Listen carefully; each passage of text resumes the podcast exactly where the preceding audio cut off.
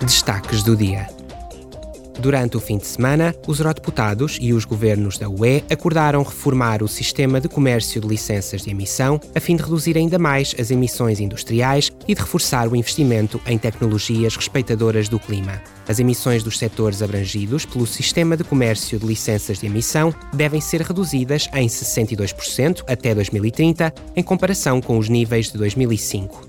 As licenças de emissão a título gratuito para as indústrias serão progressivamente eliminadas a partir de 2026.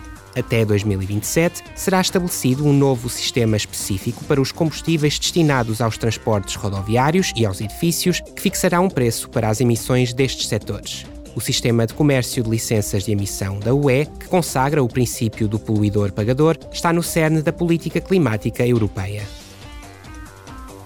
A presidente do Parlamento Europeu, Roberta Metsola, está na Roménia.